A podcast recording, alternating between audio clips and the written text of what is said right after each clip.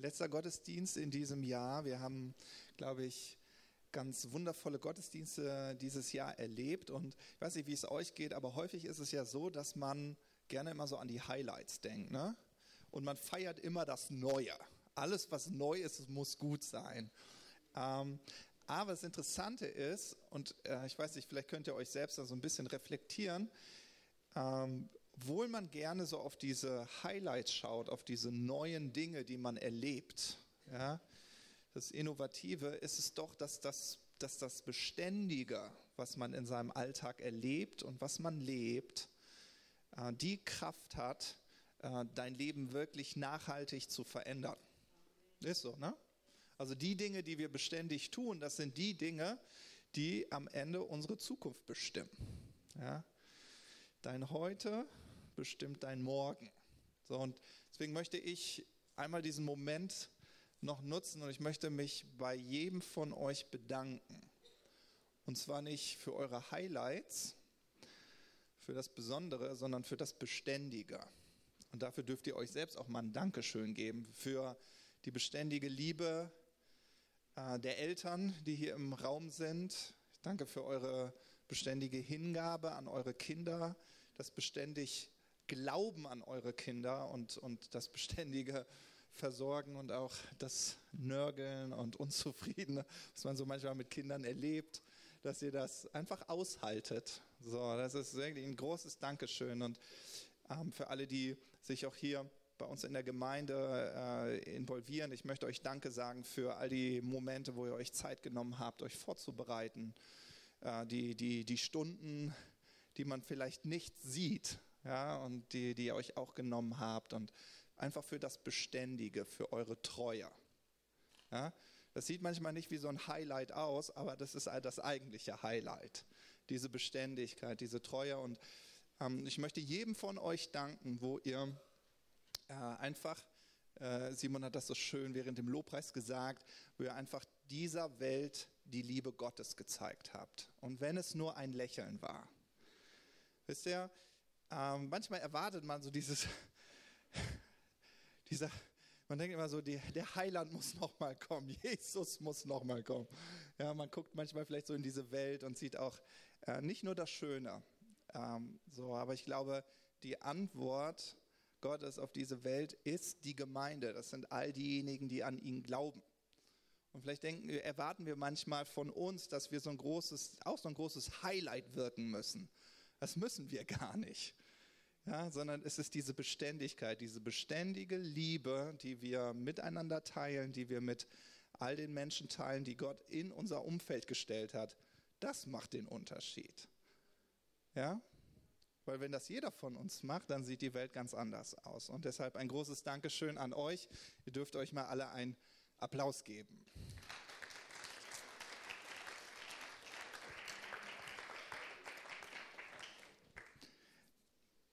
Da heute der letzte Gottesdienst im Jahr ist, ist das ja eigentlich klassisch dafür, dass man irgendwie einen Rückblick macht. Aber das machen wir nächste, nächste Woche.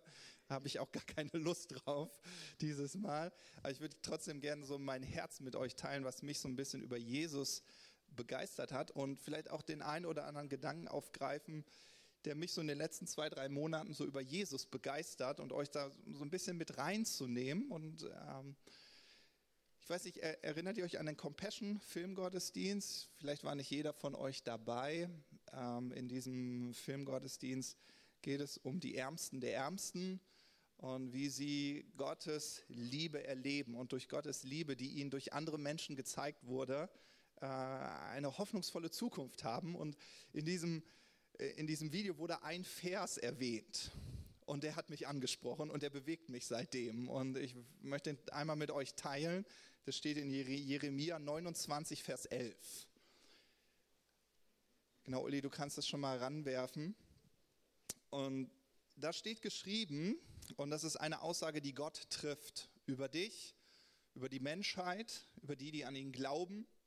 Dort sagt er, denn ich weiß, was für Gedanken ich über euch habe, spricht der Herr, Gedanken des Friedens und nicht des Leides, euch eine Zukunft und eine Hoffnung zu geben. Das sind die Gedanken Gottes über dich. Frieden, Hoffnung, Zukunft. Klingt gut, ne? Guter Ausblick für 2018. Friede, Hoffnung und eine Zukunft. Und ich weiß nicht, ob ihr das so kennt. Ich kenne solche Momente. Manchmal gibt es so Menschen, wo ich denke, oh, ich würde mal gern so in ihre Haut stecken. Einmal so empfinden, was sie so in ihrer Gedankenwelt bewegen. Geht's nicht, äh, geht's euch auch so? Nee, mir, mir, mir geht es so, mir geht das so. Ich denke mir manchmal, was Frau Merkel wohl über Deutschland denkt, über das deutsche Volk. Also ich hoffe, dass sie sich Gedanken macht. Immerhin ist sie unsere Bundeskanzlerin. Manchmal, manchmal würde mich das interessieren. Vielleicht bin ich auch einfach nur neugierig. Ich könnte sie eigentlich mal fragen. Ne? Ich schreibe sie vielleicht einfach mal an. Das ist eine gute Idee. Warum nicht? Ne? Vielleicht kann mir Mandy helfen. Die ist jetzt, glaube ich, gehört per Du. Nein. ähm, aber manchmal geht, geht, mir das so. Und, und ich finde das auch manchmal interessant, so die Vorstellung, einmal Gott zu sein. Nicht, dass ich die Rollen mit ihm tauschen möchte. Also wenn ich immer gucke, was er so zu tun hat, das klingt wie der Weihnachtsmann, ganz viele Wünsche, so. Äh, aber manchmal so wirklich mal so an Gottes Stelle so zu sein, zu überlegen, über diese Welt nachzudenken. Und was mich berührt an diesem Vers ist, ich weiß nicht, wie es euch geht. Vielleicht steht ihr manchmal in so Situationen in eurem Leben und es gibt manchmal so Momente, da will man eigentlich nur draufschlagen. Kennt ihr das? Es, oh, es kotzt dich einfach nur an. Du siehst, was alles schief läuft und oh, und manchmal denke ich so, wenn ich an Gottes Stelle wäre, dass ich vielleicht auch manchmal so eine Emotion empfinden könnte. Aber dann sagt Jesus, oder er beschreibt Gott hier, seine Gedanken. Er sagt, meine Gedanken sind Frieden, Zukunft und Hoffnung. Und für mich, der ich an Gott glaube, ist das total, total erfüllend. Manchmal denke ich, wenn ich Gott noch nicht kennen würde und ihn kennenlernen würde, und das wären die Gedanken, die Gott mit mir teilen würde und würde zu mir sprechen und sagen, weißt du, Matthias, vielleicht kennst du mich noch nicht, aber wenn ich über dein Leben nachdenke, dann habe ich Gedanken des Friedens. Ich sehe ein hoffnungsvolles Leben für dich, eine glorreiche Zukunft. Das sind meine Gedanken, die ich als Schöpfer mir über dein Leben mache. Und wenn ich das so bewege, dann denke ich, oh, irgendwie wirbt da gerade jemand um mein Herz. Da wirbt jemand um meine Aufmerksamkeit, dass ich ihm einfach mal zuhöre, was er über mich denkt, über mein Leben, über meine Situation, über meine Ehe, was er über, über meine Freunde denkt, was er über meine Arbeitsstelle denkt, über meine Gemeinde. Und dann ist es genau dieser Moment, den wir heute im Lobpreis erlebt haben, einfach mal zuhören. Herr Gott, was sind denn so deine Gedanken, die du dir machst? Auf jeden Fall keine Gedanken des Leides. Gemeinde, das ist jetzt so der nächste Gedanke, der mich in den letzten paar Wochen so bewegt hat. Gemeinde ist total interessant. Denn es gibt so eine Analogie, die ich total spannend finde und ach, auf jeden Fall herausfordernd für mich als Mann, nämlich Jesus spricht von der Gemeinde als Braut. Okay, ich nehme mal die Männer jetzt mit rein. Komischer Gedanke, oder? Ja, wir, die wir Männer sind und jetzt auf einmal sind wir die Braut. Ich habe mal so ein Tanz, äh, Tanzseminar mitgemacht zum Glück habt ihr es nicht miterlebt und mich tanzen gesehen. So, und dann, dann war die Aufgabe, sich mal da hineinzufühlen. Na, du bist die Braut Jesu. Oh, oh je. Ich bin so froh, dass das irgendwie vorüber war, weil es mir wirklich schwer fiel. Und irgendwie hat Jesus das trotzdem äh, nochmal so thematisiert die letzten paar Wochen. Und es ist ein Gedanke, den ich gerne mit euch teilen möchte, weil er mich total berührt. Wenn Jesus auf die Gemeinde schaut und sagt, die Gemeinde ist meine Braut, dann sagt er doch eigentlich, die Gemeinde ist meine Traumfrau. Weil wenn ich sage, du bist meine Braut, dann habe ich dich ja schon auserwählt. Oder? Also wir Männer würden ja jetzt nicht jede Frau als Braut bezeichnen. Hoffentlich nicht, Gabi, ne? Sondern es soll diese, es soll diese, diese eine sein, die, auf die wir unser Leben lang gewartet haben, die so, so wundervoll, so besonders ist, die so einzigartig ist, dass wir das Gefühl haben, die ergänzt mich. Ja, mit der möchte ich den Rest meines Lebens verbringen. Und, und das ist, was Jesus über, über die Gemeinde denkt. Das ist, was Jesus über dich denkt. Gemeinde ist in den Augen Jesu gleich Traumfrau. Spannender Gedanke, oder? Traumfrau. Gemeinde ist die Traumfrau Gottes. So. Und ich weiß nicht, wie es euch geht. Äh, manchmal, wenn man so Gemeinde, so wie wir miteinander leben, äh, dann merkt man schon, dass es zwischendurch ein bisschen menschelt. Ja? Ich, ich gucke gerade so ganz spontan Jörg an, also ist nicht geplant. Denke jetzt so an den Putzdienst, äh, wo Jörg sich darum kümmert. Kann mir vorstellen, dass es da menschelt. So, kommt vor. So, ne? Und vielleicht gibt es einige von euch, die schon ein bisschen verheiratet sind und ja, ein bisschen, ja, ein bisschen verheiratet, ja, ein bisschen. Also, ja, ja, ein bisschen. Nicht zu viel, nur ein bisschen. Nein. Die schon verheiratet sind, das ist gut. Äh, und es gibt ja nicht nur die Honeymoon-Momente, oder? Na, na klar, bei Gabi und Howard gibt es nur Honeymoon-Momente. Das ist sicher. Ähm, ja, es, es gibt ja auch die Momente, die einmal herausfordern, oder? Also Beziehung ist nicht nur Honeymoon, auch wenn Hollywood uns das verkaufen möchte. Ja? So, ähm, was, mich, was mich berührt ist, wie Jesus genau mit diesen Themen umgeht. Und das wird heute so ein bisschen das Thema von heute sein, das große Geheimnis. So, so werde ich die Predigt nennen, das große Geheimnis. Weil das ist, was wir in Epheser 5 beschrieben finden. Paulus spricht davon, das ist das große Geheimnis, ja, und er spricht, er spricht über Ehe, aber sagt dann eigentlich, ist es, äh, meine ich Jesus und die Gemeinde. Das ist dieses große Geheimnis. Und wenn man sich die Verse anschaut, ähm, dann finden wir Jesus, der ganz, einen ganz interessanten Blick auf uns als Gemeinde hat. Nämlich er sagt, dass wir makellos sind dass wir schön sind.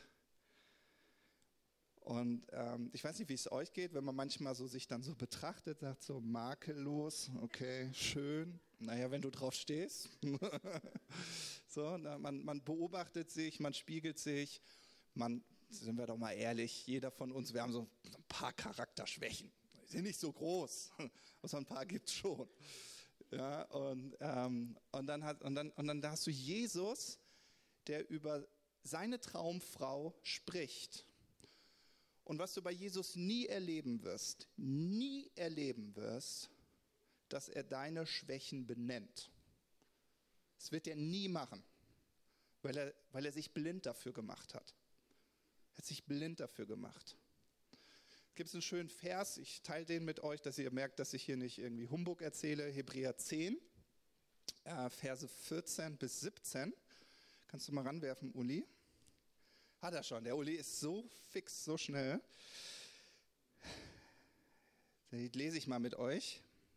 Da heißt es, denn mit einem einzigen Opfer hat er, und damit ist Jesus gemeint, hat Jesus alle, die er für sich ausgesondert hat, völlig und für immer von ihrer Schuld befreit. Das ist mal eine gute Botschaft. Ja? Ja, dieses schönen Signalworte, völlig und für immer. Dann heißt es, auch der Heilige Geist versichert uns das. Denn er hat in der Schrift gesagt, der neue Bund, den ich dann mit ihnen schließen will, wird so aussehen. Ich werde ihnen meine Gesetze in Herz und Gewissen schreiben, spricht der Herr. Und dann fährt er fort, nie mehr, nie, nie Nie, nie mehr werde ich an ihre Sünden und ihre Gesetzwidrigkeiten denken. Jesus hat sich festgelegt, deine Schwächen nicht zu sehen, sie nicht zu benennen.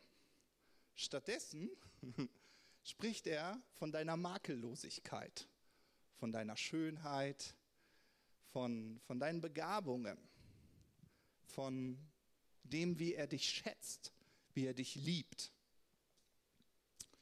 Und man könnte das Gefühl haben, er deckt einfach deine Sünden zu.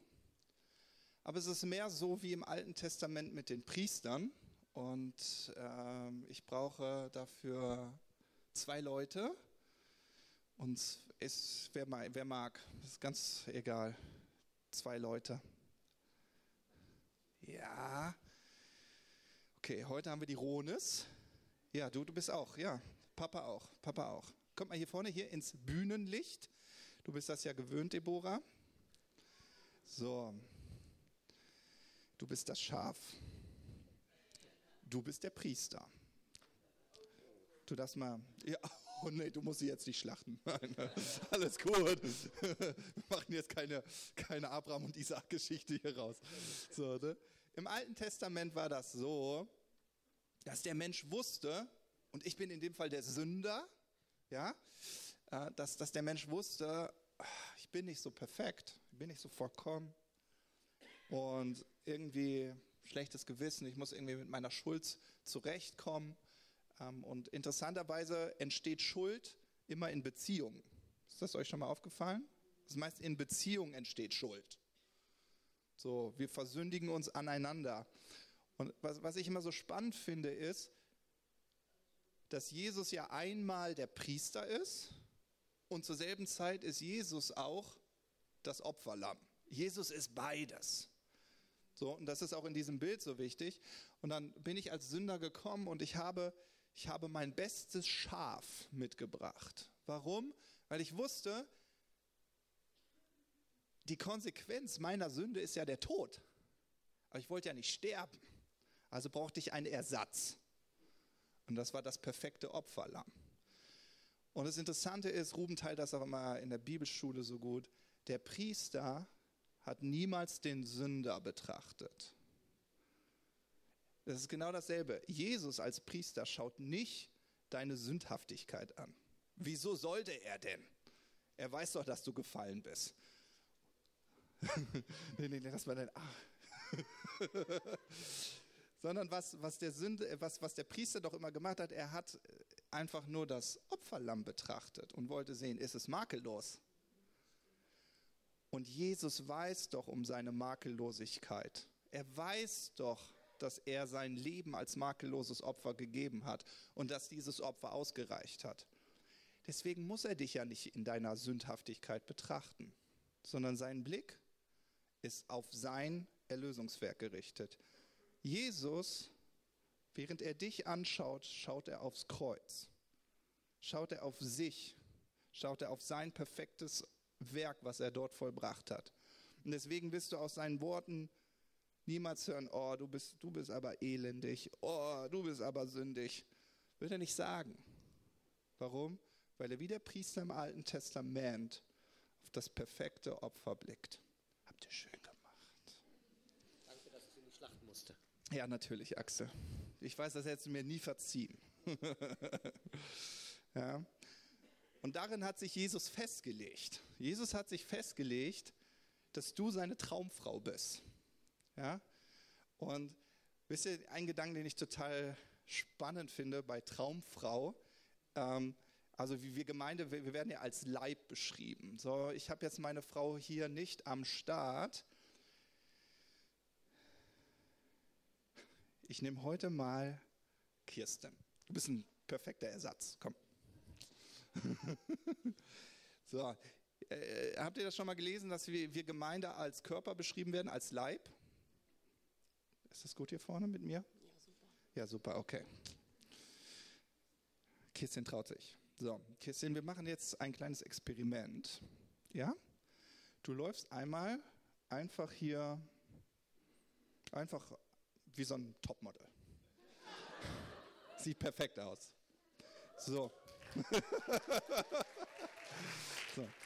Mach das, mach das ruhig zwei, dreimal, dann kann ich das nämlich so ein bisschen beschreiben. So, die Bibel beschreibt uns, die wir sind, ja als Glieder. Also wir sind zum Beispiel die Hand. Und während Kirstin sich hier graziös bewegt, äh, ist die Hand in Bewegung. Aber es ist ja nicht nur die Hand, die in Bewegung ist, sondern die Beine sind es ja auch. Ist so, ne, Kirstin? Die Beine bewegen sich auch. So, und jetzt, und jetzt wirfst du mir mal äh, deinen Blick zu. Sehr gut, sehr gut, sehr gut. Nochmal in die Richtung und nochmal zurück. Nochmal jetzt den Blick über die Schulter zurück. Ja, sehr gut. Ja.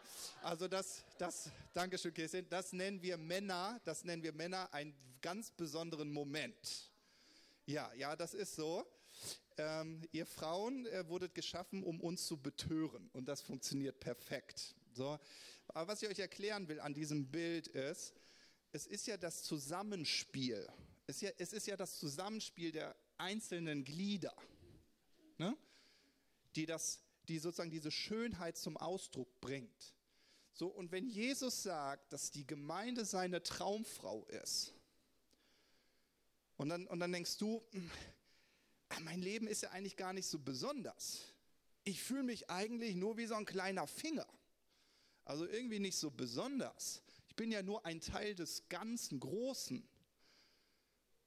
Worüber Jesus schwärmt, ist dieses Miteinander, wo die ganzen Glieder zusammenkommen, wodurch die eigentliche Produktivität entsteht. Und dieses Zusammenspiel, darüber schwärmt Jesus. Das heißt, du in deiner Gabe, du in deinem Talent, dort, wo du dich ein wenig einbringst und von anderen ergänzt wirst, das ist für Jesus Traumfrau. Traumfrau. Die will ich heiraten. Und wisst ihr, bei den Mexikanern, die haben, die haben eine ganz interessante Sitte. Mexikaner sind ganz anders als wir Deutschen. Ähm, wenn dir als junger Mann eine Frau gefällt, dann pfeifst du. Das ist nicht so schlimm bei denen. Also bei uns denken wir so, hey, der pfeift hinter mir her. Also, ja, aber die pfeifen dann hinterher. Ich kann das nicht so gut. Aber dann, dann ruft der Mann, hey, mi mamacita. Und das heißt so viel wie, hey, Mutter meiner zukünftigen Kinder. aber die Frauen machen das auch. Die sagen dann nämlich, hey, mi papacito. So viel wie, hey, Vater meiner zukünftigen Kinder. Also die machen ihre Absicht total klar. Also, und irgendwie ist das, glaube ich, auch das Herz Jesu. Jesu, wenn er über Gemeinde spricht, sagt er ja immer, hey, meine Traumfrau. Wir haben ja noch nicht geheiratet. Das, das kommt ja noch. So, deswegen sind wir ja seine Braut. Aber er hat uns als Traumfrau auserkoren. Und er ist nur am Schwärmen, nur am Schwärmen. Und jetzt gehen wir mal in diesen, äh, in diesen Epheser 5 äh, Teil hinein, ähm, weil da das große Geheimnis drin steckt. Ja? Epheser 5, Verse 25 bis 27. Da heißt es, ihr Männer liebt eure Frauen und zwar so, wie Christus seine Traumfrau geliebt und sein Leben für sie hingegeben hat. Er tat das, um sie zu heiligen, und er reinigte sie dazu durch Gottes Wort wie durch ein Wasserbad. Denn er wollte die Gemeinde wie eine Braut in makelloser Schönheit präsentieren, ohne Flecken, Falten oder sonstige Fehler, heilig und tadellos. Also, wir schauen es, es wird kein Ehethema heute, ganz entspannt. Einmal durchatmen. Aber was wir hier finden, ist dieses große Geheimnis, wie Jesus mit uns als Gemeinde und somit mit dir umgeht. Es heißt, es ist hier die Rede von diesem Wasserbad des Wortes. Das heißt, wenn Jesus über dich nachdenkt, dann hat er diese Gedanken des Friedens, der Hoffnung der Zukunft. Und wenn er über dich sprechen sollte, also so gefragt wird, hey, erzähl mir mal, wie ist denn deine Traumfrau? Dann fängt er an zu schwärmen und sagt, wow, also wenn du meine, wenn du meine Traumfrau kennen würdest, ach, sie ist wunderschön. Jedes Mal, wenn ich an sie denke, stockt mir der Atem. Ich verliere den ganzen Appetit. Ich bin so, ich bin so Hals über Kopf in diese, oh, ich bin so verliebt. Hast du sie auch schon mal gesehen? Die Gemeinde? Hast du sie schon mal gesehen? Hast du sie schon mal betrachtet? Dieses Zusammenspiel? Oh, ah, ich finde keinen Makel an ihr. Ich finde keinen Makel an ihr. Ach, sie ist einfach bombastisch. Und das ist das große Geheimnis, ist, dass Jesus genau diese Worte spricht. Das ist das Wasserbad des Wortes. Das ist wie Waschbürsten. Das ist, was er tut. Und es ist auch irgendwie logisch. Warum? Weil Jesus ist ja der Schöpfer. Ist euch schon mal aufgefallen, dass alles, was Jesus spricht, auch passiert? Zum Feigenbaum sagt er, an dir soll keine Frucht mehr wachsen. In Ewigkeit. Am nächsten Tag kommt Petrus vorbei, der Baum ist verdorrt. Ja, hoffentlich spricht Jesus nicht meine Schwächen an. Hoffentlich nicht. Wenn er das machen würde, das wird sich ja richtig, richtig manifestieren. Ich meine, das, was der Schöpfer spricht, das geschieht. Interessanterweise spricht die Bibel davon, dass du und ich im Ebenbild Gottes geschaffen sind und dass deine Worte genauso schöpferische Kraft haben. Also dein Reden von heute erschafft dein Morgen. Und das ständige Herumnörgeln an dir selbst und an anderen Menschen wird nur eine Zukunft hervorbringen, die du gar nicht willst. Auf die hast du gar keine Lust. Das große Geheimnis ist, dass, dass Jesus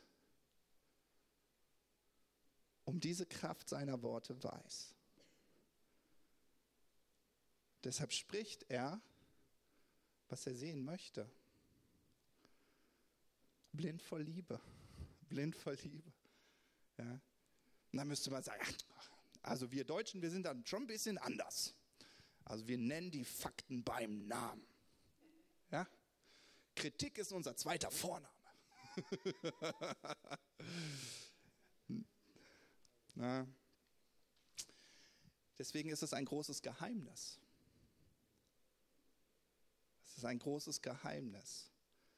Ein großes Geheimnis, weil es ein Schatz ist. Es ist eine kostbare Perle.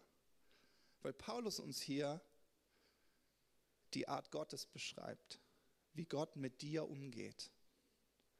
Er fokussiert sich auf deine Stärken. Er fokussiert sich auf, auf das, was du großartig machst. Und das betont er, das feiert er, das liebt er. Und wenn wir ehrlich sind, ganz tief in unserer Seele, ist es doch das, was wir uns am meisten wünschen, oder? Wir wünschen uns doch Menschen, die von uns begeistert sind, die an uns glauben, die uns feiern. Wisst ihr, ich habe letzte Woche, das Schöne ist, zwischen Weihnachten und Neujahr habe ich immer viel Zeit, Fernsehen zu schauen. Das ist ein kleines Hobby von mir. Also ich gucke jetzt nicht Rosamunde Pilcher, aber ich habe mir eine Dokumentation über Tony Robbins angesehen. Und es war total spannend, das mal zu beobachten. Also Tony Robbins, der ist so ein Life-Coach. So. Und ich fand die Dokumentation ganz interessant. So, wisst ihr, was mein Highlight war? Mein Highlight war ganz am Ende, sagt er, sagt er, wisst ihr, ich habe mein Leben genommen und ich habe ich hab aus meinem Leben wirklich was gemacht. Ich habe mein Leben gebaut. Und dann sagt er, aber es gab einen Moment in meinem Leben, wo ich eigentlich nur rumgedümpelt bin und nicht wusste, was ich mit meinem Leben mache. Und da gab es diesen Professor, nee, der war an der Highschool, also war es kein Professor, aber eine Lehrkraft. Und er erzählte, dass diese Lehrkraft ihn nach vorne gerufen hat. Ich weiß den Namen nicht mehr. Es war ein Mann. Und er guckte Tony Robbins in die Augen und sagte zu ihm, wissen Sie was, ich glaube, dass Sie gut reden können. Und er gab ihm ein Buch zu lesen und hat gesagt, ich möchte, dass Sie dieses Buch lesen. Und wenn dieses Buch Sie anspricht, dann möchte ich, dass Sie sich im nächsten Jahr zum Rhetorikkurs anmelden. Und Tony Robbins liest dieses Buch und es berührt ihn so sehr, dass er weinen muss. Und er weiß, ich glaube, das könnte, das könnte wirklich meine Berufung sein. Er nimmt an diesem Rhetorikkurs teil und er ist der Beste. Dann gibt es in Amerika irgendwelche Wettbewerbe und er ist immer der Beste, immer der Beste. Und er merkt so, ich glaube, ich habe meine Gabe entdeckt. Und dann sagt er und sagt, ich habe in meinem Leben ganz viel gebaut. Ja, self-made. Ich habe so viel gemacht. Aber dieser Moment, den ich da mit dem Lehrer erlebt habe, der mir gespiegelt hat, was er in mir sieht, was für ein Potenzial er in mich sieht, das war Gnade. Das war einfach nur Gnade. Und wisst ihr, das ist, was Jesus mit dir jeden Tag macht. Jeden Tag. Wenn du zuhören würdest, würdest du genau diesen Moment jeden Tag erleben. Denn er würde immer von dir schwärmen, würde dir sagen, worin du gut bist, was dich ausmacht. Und wenn du das umarmen würdest und sagen würdest, okay, ich lasse mich darauf ein. Ich lasse ich lass diese Waschbürsten zu und die sollen mich ordentlich durchwaschen. Dass, dass, dass das meine Gedanken werden, dass diese negativen Gedanken gehen und, und die Gedanken Gottes ihren Platz einnehmen. Dann erlebst du diese herrliche Zukunft, die er in seinen Gedanken über dein Leben träumt. Dann wirst du diesen Frieden erleben.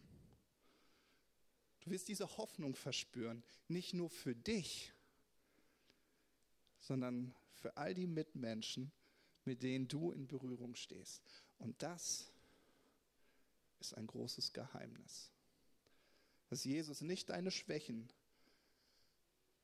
beschreibt und auf den Punkt bringt, sondern deine Stärken sieht und sie benennt.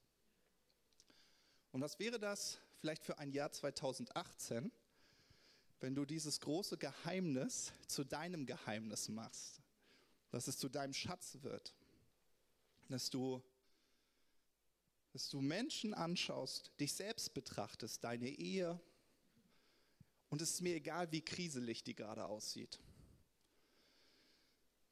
Wenn du anfängst, einfach die Gedanken Gottes darüber auszusprechen. Und dann, und dann guckst du, wo du in einem Jahr stehst. Und dann bin ich sicher, dass wir hier feiern werden. Warum? Weil du sagst, wow, das Jahr 2018, das hat ganz viel in meinem Leben verändert. Das hat meine Ehe verändert, das hat meine Freundschaften verändert, das hat meine Berufung verändert, das hat Gemeinde verändert. Ja? Das ist, wie Jesus mit seiner Traumfrau lebt. Und ey, genau, das ist so mein, mein Wunsch an euch, das, was ich euch heute mitgeben möchte, dass ihr euch einfach mal auf diese Reise einlasst. Ja, das Schöne zu sehen in dem anderen und es zu betonen. Amen. Amen.